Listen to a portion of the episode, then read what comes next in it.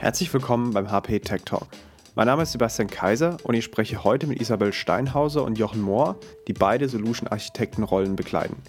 Isabel und Jochen beschäftigen sich beide mit der IT im produktionsnahen Umfeld, mit der Anbindung von Maschinen, das Sichtbarmachen von Produktionsdaten und die anschließende Integration in die Geschäftsprozesse.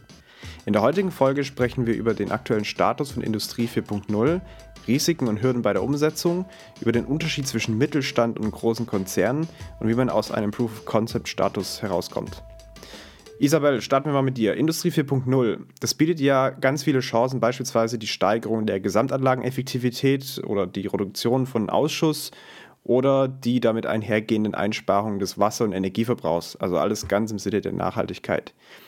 Wenn wir uns das heute anschauen, wo stehen wir denn da beim Thema Industrie 4.0, wenn wir uns den Markt anschauen? Also ich würde sagen, dass alle Firmen sich irgendwie mit dem Thema Industrie 4.0 auseinandergesetzt haben. Wir haben viele POCs gesehen, die teilweise auch schon erfolgreich abgeschlossen wurden. Sprich, man schaut sich im kleinen Rahmen vielleicht mal eine Produktionsmaschine an, gegebenenfalls nur mit einem Raspberry Pi und schaut, was man mit den Daten anfangen kann, einen kleinen Use Case umsetzen, Visualisierung etc. Teilweise sind auch Piloten, also sprich POCs im größeren Stil, sage ich mal, oder innerhalb von einem Werk gestartet und auch abgeschlossen.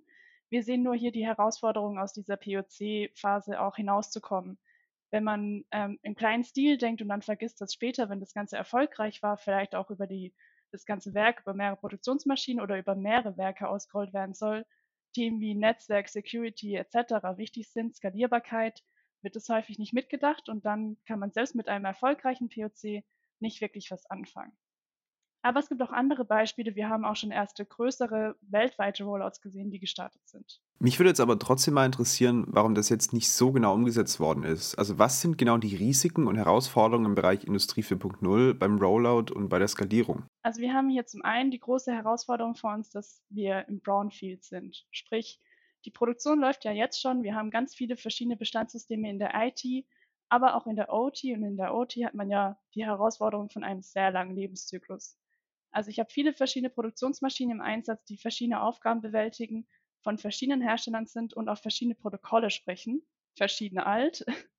Und diese ganzen Produktionsmaschinen muss man irgendwie miteinander verknüpfen und dann am besten noch eine Verbindung zum bestehenden System der IT herstellen.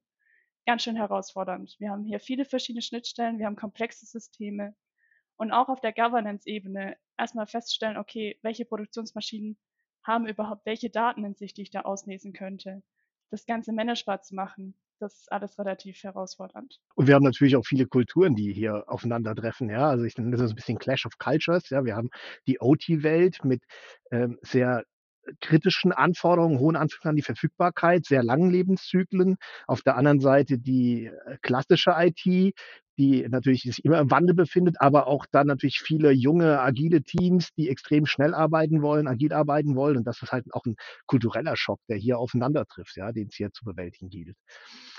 Dann haben wir das Thema äh, mit der äh, Public Cloud. Sehen wir sehr oft, dass natürlich gerade in so POCs man gerne mit der Public Cloud arbeitet. Man hat sehr schnell Services verfügbar, man hat sehr mächtige Services in der Public Cloud verfügbar. Und das funktioniert auch so für die ersten Piloten äh, sehr oft wunderbar. Aber es ist halt auch nicht die Lösung für alles. Ja? Vor allem, wenn man große Datenmengen hat, ähm, die man in die äh, Public Cloud schaffen muss. Das ist natürlich schon sehr aufwendig. Ähm, es sind dann Kosten, die dort entstehen, auch äh, für den Speicherplatz. Und auch man hat natürlich manchmal Themen mit Verfügbarkeit, Latenzen, immer noch auch Data Privacy Bedenken und so, die wir bei Kunden sehen, die so ein bisschen aus der Public Cloud raushalten. Ja, und dann natürlich wieder sagen, okay, wie baue ich aber denn diese komfortablen Services on-premise wieder nach? Ja. Das heißt in der Regel auch in diesen äh, Use Cases, die ich umsetze, zumindest in den erfolgreichen, die wir gesehen haben, braucht man ein gewisses Volumen an Investitionen, was man einfach tätigen muss. Ja, also die, die gern gesuchten Low-Hanging Fruits hängen nicht so tief, äh, wie man sich das manchmal wünscht in diesen Projekten.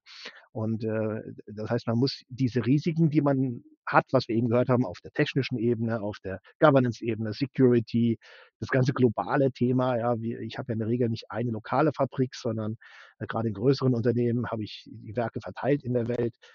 Das alles muss ich irgendwie handeln und muss es darstellen können. Und dafür brauche ich auch einen wirklich guten Business Case, der sehr klar ist und äh, das aufzeigt. Aber den kann man auf der anderen Seite natürlich erstellen. Ja? Man hat sehr große Hebel an Einsparpotenzial, die man äh, bewegen kann.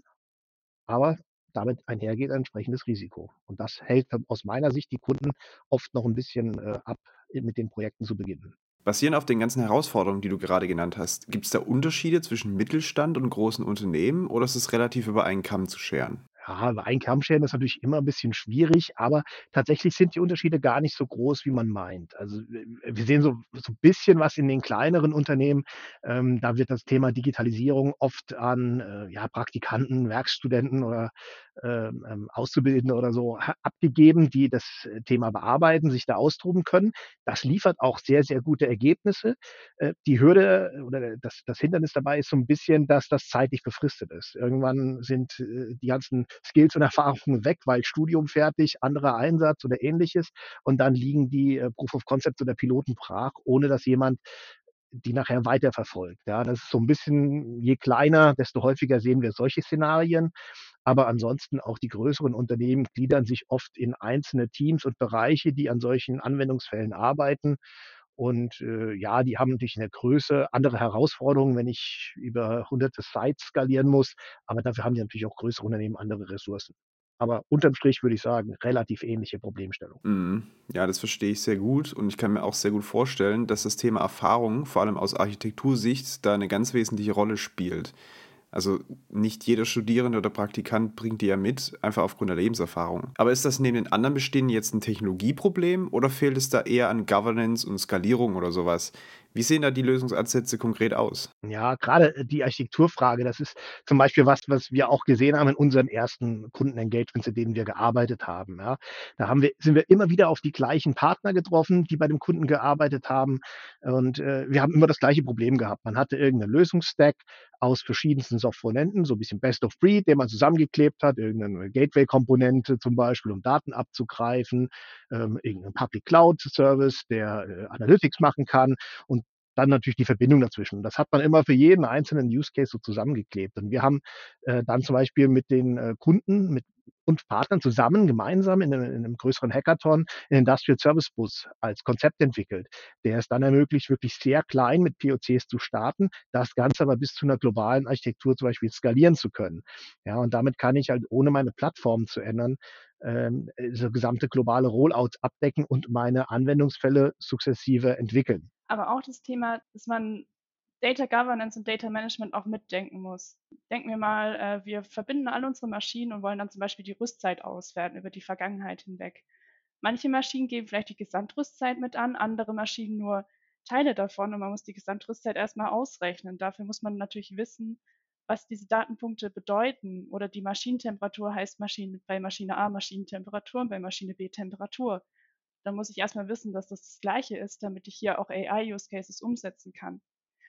Man muss natürlich auch nicht immer alle Daten ähm, wegspeichern. Wenn ich zum Beispiel die Public Clouds nutze äh, und hier jede Sekunde alle Daten hochschicke, fällt ganz schön viel an Kosten an. Vielleicht kann man da lokal erstmal ein bisschen aussortieren. Aber auch im Rechenzentrum muss ich auch nicht jede Sekunde wissen, ist die Maschine wirklich noch an. Aber wenn die Maschine plötzlich unvorbereitet, unerwünscht ausgeht, möchte es natürlich innerhalb von Millisekunden wissen. Also lauter solche Gedanken muss man sich machen und eben auch, dass die Daten für unterschiedlichste Konsumenten verfügbar sein sollen. Punkt-zu-Punkt-Verbindung vermeiden, mehr über eine zentrale Ebene gehen und ja auch die Skalierbarkeit beachten.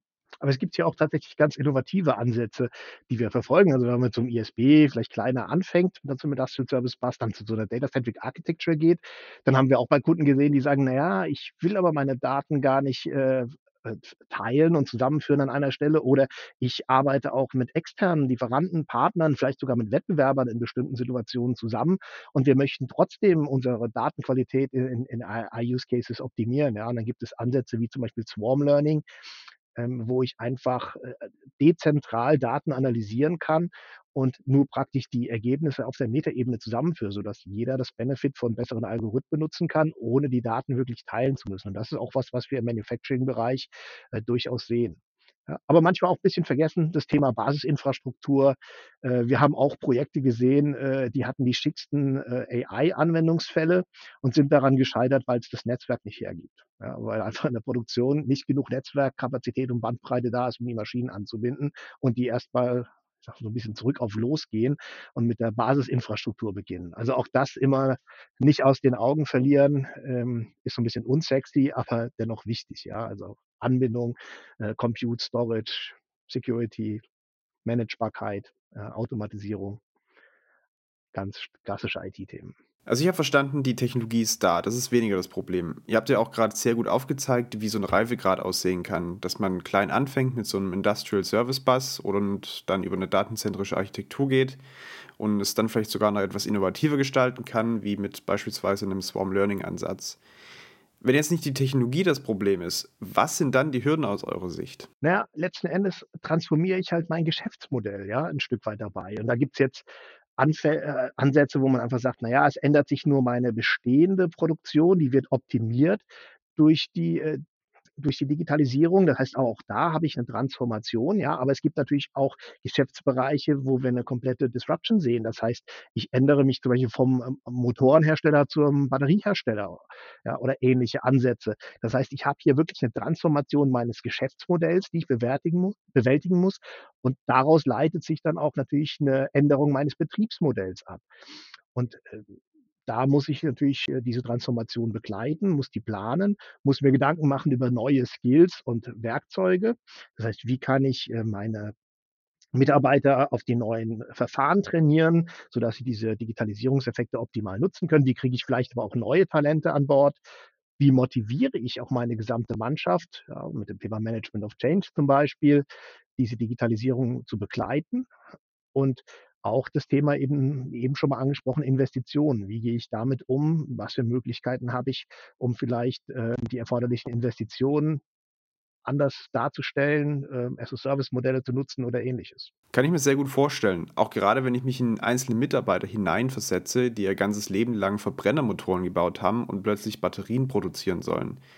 Das stelle ich mir jetzt als eine eher sehr große Management of Change-Aufgabe vor.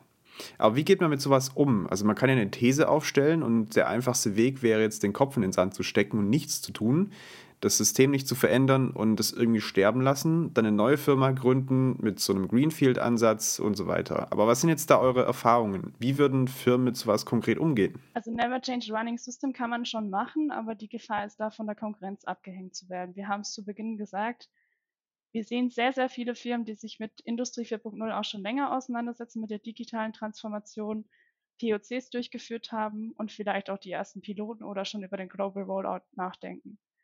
Wenn man da jetzt nichts verändert, ähm, kann es eine Zeit lang gut gehen, aber wie du gesagt hast, die Firma stirbt und man muss eine neue gründen. Also man sollte sich irgendwie mit der digitalen Transformation auseinandersetzen. Die spaltet auch, da gibt es ganz viele Studien zu, zum Beispiel von McKinsey etc., ähm, dass Top-Performer, die die digitale Transformation angehen, umsetzen, bis zu den doppelten Gewinnen erreichen, wie die Firmen, die sich mit dem Thema noch nicht so auseinandergesetzt haben. Viele CEOs haben das Gefühl, zurückgefallen zu sein mit ihrer Firma, einfach weil sie beim Thema Digitalisierung noch nicht so weit sind und hier gar nicht mehr aufholen können oder ähm, ja, der Abstand zu groß ist. Das Wichtigste ist einfach irgendwie anzufangen, das ganze Thema mal anzugehen. Die Herausforderungen werden nicht kleiner. Der Wettbewerb wird immer weiter vorangehen mit der digitalen Transformation und da Schritt für Schritt loslegen, gemeinsam mit Partnern. Äh, man muss ja auch nicht alles alleine umsetzen und ja, einfach in das Thema einsteigen. Aber was konkret ratet ihr da euren Kunden? Also ich denke, ein Ansatz ist, wenn ich mir jetzt, wie gesagt, vorstelle, ich stehe vor einem Projekt, was sehr, sehr komplex ist.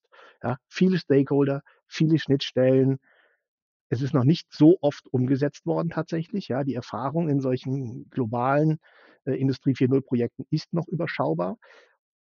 Und es ist ungewiss ähm, überall, wo ist der Erfolg und was ist genau das, was getan werden muss. Und das, was sich da einfach aus der Theorie heraus anbietet, sind einfach agile Ansätze. Ja, die sind optimal geeignet, um mit solchen komplexen Herausforderungen umzugehen. Das heißt, ich definiere mir klar das Ziel, das erreicht werden soll ich teile mein großes Gesamtprojekt in kleinere Abschnitte aus, die handhabbarer sind, ja, die ich dann auch immer wieder korrigieren kann. Das heißt, ich ähm, setze das in, in kleinen Bausteinen um und nach jedem Schritt überlege ich mir, bin ich noch auf dem richtigen Weg, mein Ziel zu erreichen? Muss ich meinen geplanten Weg anpassen oder muss ich gar mein Ziel vielleicht ein Stück weit verschieben, weil ich neue Erfahrungen, neue Erkenntnisse habe? Das geht einher mit so Dingen wie Entscheidungen natürlich so spät wie möglich treffen, ja, und ja auch ähm, äh, klare Abbruchkriterien zu definieren. Auch, auch das ist ein Thema. Also Digitalisierung ist auch kein Selbstzweck. Und wenn ein bestimmter Anwendungsfall nicht funktioniert oder man die Ziele völlig verfehlt, dann muss man vielleicht auch aus dem äh, eigenen Anwendungsfall mal aussteigen und was Neues probieren. Ja. Und da eignen sich einfach agile äh, Ansätze optimal. Ansonsten ähm, den Business Case frühzeitig betrachten hatte ich eben schon mal gesagt, ist ganz wichtig. Auch das haben wir leider sehr oft gesehen. Schicker Anwendungsfall und wenn nachher mal die Rechnung aufgemacht wird, passt es gar nicht mehr. Auch das sollte ich relativ früh mich damit beschäftigen, offene Ansätze verfolgen. Ja, wie kann ich äh, ähm, Flexibilität mehr erhalten in der Architektur? Ja, es gibt auch hier so manchmal den Wunsch zu sagen, ich hätte gern die Musterlösung für Industrie 4.0. Das gibt es nicht, wie in vielen anderen Bereichen. Es gibt sehr, sehr viele Player am Markt und man muss ja einfach Partnerschaften eingehen. Ja, man muss auch schauen äh, in so einem Team, wie stelle ich mir das zusammen? Ja, welche Spezialisten ziehe ich mir mit Spezial-Know-how und wo brauche ich vielleicht einen Partner, der zum Beispiel global lieferfähig ist? Ja, und daraus stelle ich mir in, äh, gerade wieder in so einem agilen Denkansatz ein optimales Team zusammen, mit dem ich dann mein Projekt angehe. Ja, aber auch fertige Bausteine einsetzen. Also wir hatten vorhin gesagt, die technischen Lösungen sind da in verschiedenen Ausbaustufen. Ähm, es gibt auch viele Open-Source-Komponenten, die man einsetzen kann. Einfach nehmen, was da ist, schauen, was zum Projekt passt, die bestehenden Bausteine nutzen und nicht alles selbst komplett neu entwickeln, neu coden etc. Dadurch kann man dann die Zeit und den Fokus mehr auf die entscheidenden Dinge legen, wie zum Beispiel vom ursprünglichen Business Case nicht abzukommen oder den dann komplett umzuwandeln. Management of Change äh, die Mitarbeiter mitnehmen, vielleicht auch von denen Input einfordern. An welcher Stelle gibt es noch manuelle Schritte, die man denen vereinfachen könnte? Vielleicht muss von einem System händisch was ins andere übertragen werden oder ähnliches, wo man hier auch mit Digitalisierung viel beschleunigen und auch unterstützen kann, wo die Mitarbeiter dann nicht mehr Angst haben, dass die, die KI oder ähm, der Roboter ihnen den Job wegnimmt, sondern einfach ihnen hilft und ihnen die langweiligen manuellen Aufgaben abnehmen kann auch die kaufmännische Betrachtung, also wir hatten über agile Ansätze gesprochen, Jochen hat es erläutert, das hat viele Vorteile. Vielleicht auch mal über as a Service nachdenken. Dann hat man nicht mehr diesen riesen Upfront Invest und kann trotzdem all seine Hausaufgaben äh, mit Netzwerk, Security etc. machen, kann das Ganze ebenso über eine längere Zeit aufteilen.